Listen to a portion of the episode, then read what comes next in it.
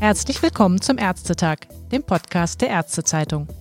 Mein Name ist Ruth Ney und ich leite das Online-Ressort der Zeitung. Unter den durch die Corona-Pandemie besonders belasteten Ärzten haben vor allem die Intensivmediziner besonderes Augenmerk erhalten, die die volle Wucht übervoller Stationen, Engpässe bei der Beatmung schwerkranker Covid-19-Patienten, Umsetzung neuer Schutzmaßnahmen, Hilflosigkeit angesichts fehlender Therapiemöglichkeiten erfahren haben. Der ehemalige Präsident der deutschen Sektion von Ärzte ohne Grenzen, Tankred Stöbe, arbeitet als Intensivmediziner in Berlin am Krankenhaus Havelhöhe und wird im heutigen Podcast eindrücklich aus seinem Berufsalltag in Zeiten von Covid-19 berichten. Außerdem war er als Mitarbeiter von Ärzte ohne Grenzen während der Pandemie im vergangenen Jahr sowohl in Südostasien als auch im Jemen im Einsatz und weiß somit auch, wie dort gegen das Virus gekämpft wird. Hallo Herr Stöbe, ich begrüße Sie ganz herzlich. Ja, schönen guten Tag, Frau Ney. Seit dem Höchststand Anfang Januar ist die Zahl der Covid-19-Intensivpatienten nach aktuellen Registerzahlen um rund 700 gesunken. Merken Sie denn auch jetzt als Intensivmediziner etwas Entspannung bei Ihnen auf der Station?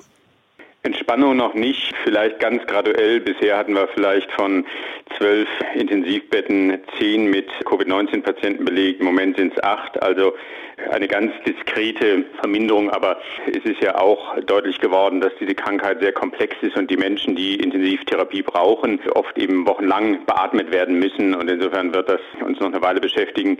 Und die nächste große Sorge, die wir haben, dass statt einem weiteren Abnehmen der Fälle vielleicht äh, durch das mutierte Virus uns auch wieder neue Infektionen ins Haus stehen. Die hohe Erkrankungswelle in Sachsen und Thüringen, hat sich das auch bei Ihnen bemerkbar gemacht, dass Sie vielleicht verstärkt Patienten aufnehmen mussten? Ja, ich war auch als Notarzt im südlichen Brandenburg tätig und da war die Wucht dieser Pandemie noch mal deutlicher zu spüren was sichtbar war, dass die Krankenhäuser weiter nördlich von Sachsen auch betroffen waren. Es gab immer wieder Verlegungspatienten aus dieser Region. Aber auch in Berlin selbst waren die Kapazitäten immer wieder erschöpft. Es gibt ähm, eine tägliche Koordinationsstelle in Berlin, die abfragt bei jeder Klinik in der Stadt, ob noch Plätze sind. Und da war es immer wieder zu Engpässen gekommen. Ein anderes Phänomen, was ich als Notarzt erlebe, ist, dass nicht nur die Krankenhäuser stark strapaziert sind, sondern es gibt ja die Möglichkeit für Krankenhäuser, sich auch abzumelden, vor allem für Intensivkapazitäten. Und dann sind es die Notärzte, die keine Betten finden und oft lange durch die Stadt fahren und warten, bis sie dann oft einen schwerkranken Patienten auch äh, in ein Krankenhaus bringen können. Also das wird ein bisschen vorgelagert, das was wir manchmal Triage nennen. Und das macht die Sache eben schwierig, weil die Krankenhäuser doch über die Maßen beansprucht sind. Hatten Sie so etwas Ähnliches schon mal in Ihrer Arbeit bislang als Intensivmediziner erlebt? Beziehungsweise, wo würden Sie sagen, hat sich Ihre Arbeit in den letzten Monaten durch die Pandemie doch nochmal deutlich verändert?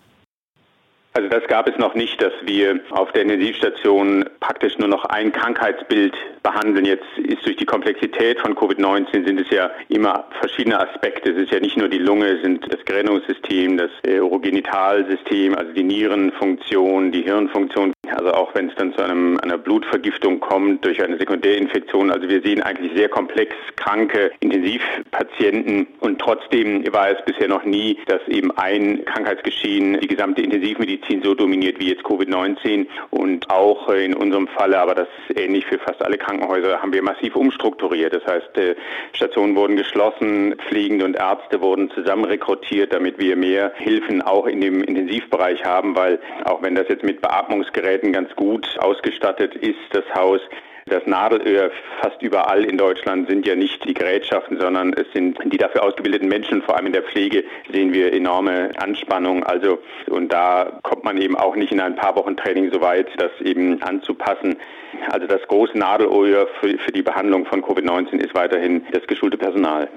Genau, und beim Personal, sowohl bei den Pflegekräften als auch bei den Ärzten, ist ja auch eine enorm hohe Belastung zu spüren gewesen dadurch. Hatten Sie denn selbst schon einmal zwischendurch das Gefühl, an Ihre Grenzen zu kommen? Das Gefühl kenne ich ja vor allem bei Ärzte ohne Grenzen, ja, also die, die humanitäre Hilfe, die schon auch nochmal immer mich in andere Grenzsituationen oder auch eigene Überlastungssituationen bringt.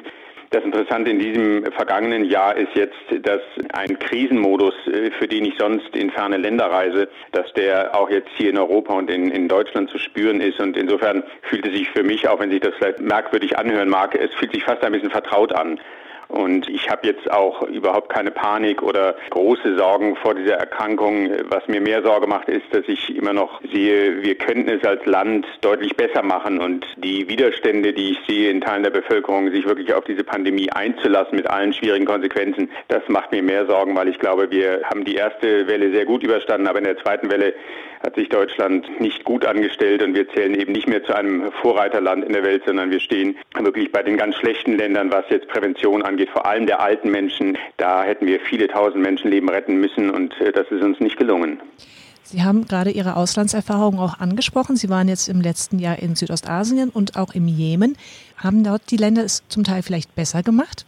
Ja, diese Diagnose darf ich stellen. Vielleicht mal ein Beispiel. Wir haben ein sogenanntes Erkundungsprojekt im Laos gemacht. Laos zählt zu den ganz schwachen, strukturschwachen Ländern in Südostasien und Ärzte ohne Grenzen hat dort keine feste Basis. Unsere Sorge war, dass dieses kleine Land mit einer schwachen medizinischen Infrastruktur, aber einer direkten Landesgrenze zu China besonders betroffen sein wird. Und dann haben wir in einigen Tagen mit einer kleinen Gruppe von Experten alle Krankenstationen und Krankenhäuser im Norden des Landes äh, besucht, haben mit den Ärzten, den Pflegenden gesprochen und interessant war, dass dieses Land sich vorbereitet hatte. Also die Informationsweitergabe in der Bevölkerung hat gut geklappt. Sie hatten Screening-Punkte an den Eingängen der Krankenhäuser. Sie hatten Isolierstationen aufgemacht und Testsysteme eingeführt. Also das langläufige Klischee, dass es arme Länder schlecht machen, aber reiche Länder gut machen, das hat, glaube ich, auch diese Pandemie gezeigt. Das stimmt nicht mehr. Im Sommer war es dann eine andere Erfahrung, als ich ähm, im Jemen war und dieses Land ja nicht nur bitterarm ist, es ist das ärmste Land in der arabischen Welt, sondern eben auch noch seit über fünf Jahren jetzt von einem dramatischen Bürgerkrieg heimgesucht und das Zusammentreffen von strukturschwach und Armut als Grundbasis und dann noch äh, einer Pandemie, das war sehr unglücklich. Im, im Mai und Juni sind äh, im Jemen tausende Menschen gestorben. Davon sind die allerwenigsten je gesehen, getestet, behandelt worden. Sie sind einsam zu Hause gestorben. Das war sehr dramatisch, weil das Land nicht vorbereitet war. Es gab überhaupt keine Information, die verlässlich war für die Menschen. Sie hatten unglaublich Angst vor diesem Virus auf der einen Seite, auf der anderen Seite war natürlich das Kriegsgeschehen jeden Tag sehr viel realer, dass die Bomben, die fallen, die Ausgangssperren, die Sorgen der Familie vor Hunger und anderen elementaren Limitationen, das hat noch mal stärker um sich gegriffen und ja, also der Jemen zeigt leider, wie ein Land im Bürgerkrieg mit einer Pandemie eben nicht gut umgehen kann. Um vielleicht aber auch nochmal auf den Aspekt zurückzugehen mit den Erfahrungen in Asien, wo Sie sagten, da ist manches besser gelaufen und hier hätte man gerade im Bereich der Senioren auch einige Fehler vermeiden können. Wo wäre zum Beispiel etwas, wo man tatsächlich den Aspekt Schutz von Senioren optimieren könnte? Ja, der Vorteil jetzt von asiatischen Ländern ist, sie haben noch die Erinnerung an SARS-1 vor 18 Jahren, eine sehr viel tödlichere Variante jetzt als SARS-CoV-2. Und die Länder haben damals eben gelernt, wie Schutzmechanismen einzuführen sind. Der zweite Teil Ihrer Frage, wie wir hier vor allem die, die älteren Menschen hätten schützen müssen, besser. Ich glaube, gerade die Alten- und Pflegeheime dort hätten noch ein sehr viel besseres Screening auch der Mitarbeitenden stattfinden müssen mit Schnelltests, dass wirklich sichergestellt wird, dass dieses Virus nicht in diese Altenheime eingeschleppt wird. Es wurden zwar weitgehend die, die Besuche unterbunden, aber natürlich die Mitarbeitenden, die äh, rein und raus gingen. Und ich habe als Notarzt immer wieder auch Alten- und Pflegeheime besucht und da, da war jedes Mal eine Inzidenz von, von 50 bis 100 Prozent der, der dort wohnenden Menschen war infiziert und viele waren gestorben schon. Also da hätten wir mit einer noch früheren und, und schnelleren Schutz dieser Menschen viel Leid und Tod abwenden müssen und das ist uns nicht gelungen. Jetzt haben wir immerhin bei den Impfungen angefangen, in den Seniorenheimen diesen Schutz schon mal aufzubauen. Wie sieht es eigentlich bei Ihnen aus? Sind Sie geimpft? Wie läuft das bei Ihnen an der Klinik? Ja, Sie haben recht mit den Impfungen. Da hat es gut geklappt, dass wir da auch die richtige Priorisierung im Land äh, vorgenommen haben, eben wirklich erst die Alten zu impfen. Bei uns in der Klinik wurde jetzt seit letzter Woche geimpft. Ich war auch aufgrund meiner Exposition äh, in der Intensivmedizin auch gleich dabei. Habe natürlich auch Sorgen gehabt, ist das sinnvoll, sich gleich mit seinem neuen Impfstoff impfen zu lassen. Aber im Abwägen dessen, was auf der Waagschale liegt, also weitere Wochen von schweren Kontaktbeschränkungen, von Maskentragen, von Schließungen von Kultureinrichtungen, wenn ich da äh, gegenüberhalte, was ein kleiner Pieks in den Oberarm bedeutet, der jetzt auch schon äh, millionenfach getestet und, und für unproblematisch gesehen wurde, also da ist doch für mich ganz klar, auch als Vorbild, ärztliches Vorbild, natürlich lasse ich mich impfen. Mein Problem ist jetzt, dass ich aufgrund eines Auslandsaufenthaltes mit Ärzte ohne Grenzen nächste Woche die zweite Impfdosis verpassen werde und da gucke ich gerade, ob ich mir die vorziehen kann oder ob ich die dann nach der Rückkehr kriege. Also das Thema Impfen bleibt aktuell.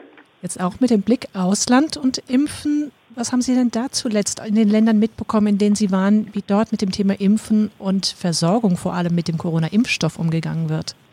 Ja, und das ist wiederum ein ganz, ja, man muss wirklich sagen, tragisches Thema, weil es gab zwar Verlautbarungen der letzten Monate auch von der deutschen Bundesregierung, die gleich gesagt haben, ja, wir müssen auch die armen Länder in Betracht ziehen, wir müssen eine globale Solidarität hier leben, aber wenn wir sehen, was tatsächlich passiert, also die beiden Impfstoffe, die jetzt überall verfügbar sind, von BioNTech Pfizer und von Moderna, die sind längst aufgekauft von den reichen Ländern. Da bleibt überhaupt nichts übrig für strukturarme Länder für Malawi, wo ich nächste Woche hinreisen werde, da wird erwartet, dass der erste Impfstoff frühestens im April ankommen wird. Wir sehen hier eine global massiv ungleiche Verteilung und das haben wir früh angemahnt. Und wir sehen, die Ausreden haben sich zwar verändert in den letzten Wochen, aber das Faktum, dass hier eine Priorisierung der reichen Länder stattfindet, dass sie wirklich die, diese Impfstoffe wegkaufen und da nichts übrig bleibt, das zeigt, wie schwer wir uns weiterhin tun mit einer wirklich globalen, gerechten Verteilung. Und wir dürfen nicht vergessen, diese Pandemie auch hier in Deutschland, in Europa wird erst zu Ende kommen, wenn wirklich global dieses Virus in Schach gehalten werden kann.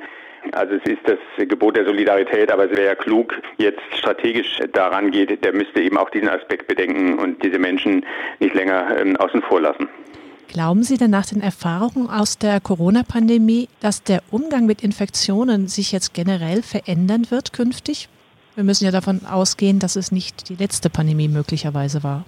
Ja, und das ist ein Aspekt, den, den ich immer wieder wichtig finde zu betonen, auch wenn es hier in Deutschland auch mit dieser doch massiven zweiten Welle viele Menschen immer noch nicht betroffen hat und sie mit einigen Einschränkungen ihr Leben fortsetzen können. Ich glaube, wir müssen diese Erfahrung als eine große Generalprobe sehen für etwas, was danach kommt. Wir sehen jetzt die mutierten Genvarianten, die vielleicht nochmal eine andere Dynamik bringen. Wir sehen natürlich die Klimaveränderungen, die uns alle betreffen. Ich glaube, wir müssen uns in den nächsten Jahren, also wir reden hier nicht von den nächsten Jahrzehnten, sondern von den nächsten Jahren, müssen wir uns mit auch Krankheitsgeschehen mehr auseinandersetzen, die tatsächlich immer dann auch die ganze Welt betreffen was immer wir aus dieser Pandemie lernen an globaler Vernetzung, an wirklich Solidarität mit auch strukturärmeren Ländern, mit Menschen auf der Flucht, das wird uns helfen, bei einem nächsten Mal besser zu sein, weil ich glaube, auf die Schulter klopfen können wir uns hier in Europa relativ wenig jetzt. Wir müssen wirklich, wirklich unsere Hausaufgaben machen und ähm, versuchen, das bei einem nächsten Mal besser zu machen. Vielleicht ein kleines Gedankenspiel zum Abschluss. Jetzt, wo wir uns ja alle irgendwie ans Maskentragen gewöhnt haben, müsste man dann zum Beispiel nicht zum Schutz auch vor Grippetoten, die es ja in jeder Grippewelle gibt, künftig dann generell in diesen Phasen das Tragen von Masken empfehlen oder sogar anordnen? Ja, ich war vor ungefähr einem Jahr, bin ich losgezogen und war zuerst in Japan, als ich in Südostasien dort geholfen habe. Und in, in Tokio, der Hauptstadt, da tragen Menschen fast ausschließlich Masken im Winter. Und das war noch vor dem Ausbruch von Covid-19 in Japan. Und ich habe mich noch ein bisschen amüsiert, aber es ist dort seit vielen Jahren auch jetzt eine neue Tradition. Es gibt dort weniger Krankheitsfälle, auch weniger Covid-19. Ich bin jetzt, was Europa angeht, ein bisschen skeptisch, weil wir da traditionell, glaube ich, es uns einfach schwerer fällt, uns mit diesen Masken zu bekleiden. Ideal wäre es. Und es ist ja interessant, auch diese Entwicklung, die wir erlebt haben, inklusive ich nehme mich da selber gar nicht aus, wie wir neue Erkenntnisse gewinnen. Und zunächst dachten wir, diese Masken bringen gar nichts. Und wir wissen jetzt, es ist einer der effektivsten Schutzmechanismen, die wir haben können. Also auf Ihre Frage zurückkommt, ich glaube, wir werden in der Zukunft mehr Menschen im Winter mit Masken sehen, die eben nicht nur schwer immunsupprimiert sind, sondern die sagen, ich kann mich damit effektiv schützen. Und das ist eine der großen offenen Fragen, eben was lernen wir im Großen und im Kleinen davon. Auf diesen Aspekt hin bin ich gespannt. Ja, vielen herzlichen Dank für das interessante Gespräch und ein gutes Gelingen Ihres Aufenthalts in Malawi demnächst. Vielen Dank, Frau Ney.